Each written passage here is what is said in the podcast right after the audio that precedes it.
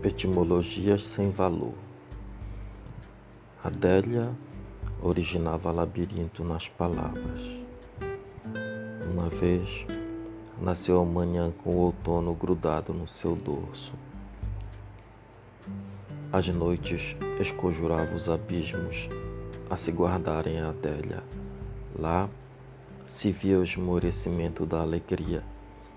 Os cães soltavam os latidos no orvalho plantavam madrugadas.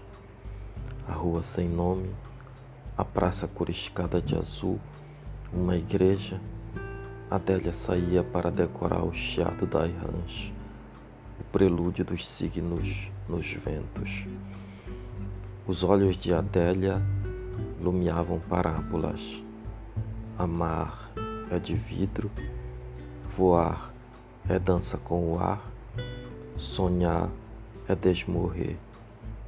Palavras abrem e fecham o silêncio. Saudade é ferida resignada. Recordações são tempestades incuráveis. A vida é voo que escorre. Dizia, a vida é uma sede. Adélia dava ao juízo a mesma gravidade das cortesias a um desconhecido. Um matadouro deslumbrado para o horizonte, Adélia chamou de ermo das almas mais inocentes, território de vidas sem amores para chorar. O tempo é vigília ruindo, flor que morre ao descer para Adélia, ao vê-la procurando o motivo das coisas que podiam ter qualquer nome. As coisas desterradas ocultam suas belezas na sombra das tristezas, dardejava Adélia.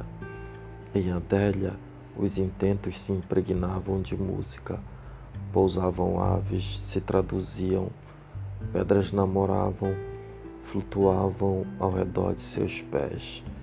Em dias frios de suspiros, o mundo ficava profundo. Ninguém ignorava que Adélia amava os cheiros dos espantos, que vigiava os crepúsculos no sono, serenava os gritos luzentes, acolhia os escuros dos medos, limiava o descanso do sol no rio. Em Adélia, as agonias definhavam, nuvens se dissolviam, uns peixes bubuiavam, semelhantes a flautas desejo de sorver do ar, memórias apagadas, toca o lamento das tormentas, a voz do pão, o silêncio em chamas, sentenças de um novo idioma. Onde nascem as palavras?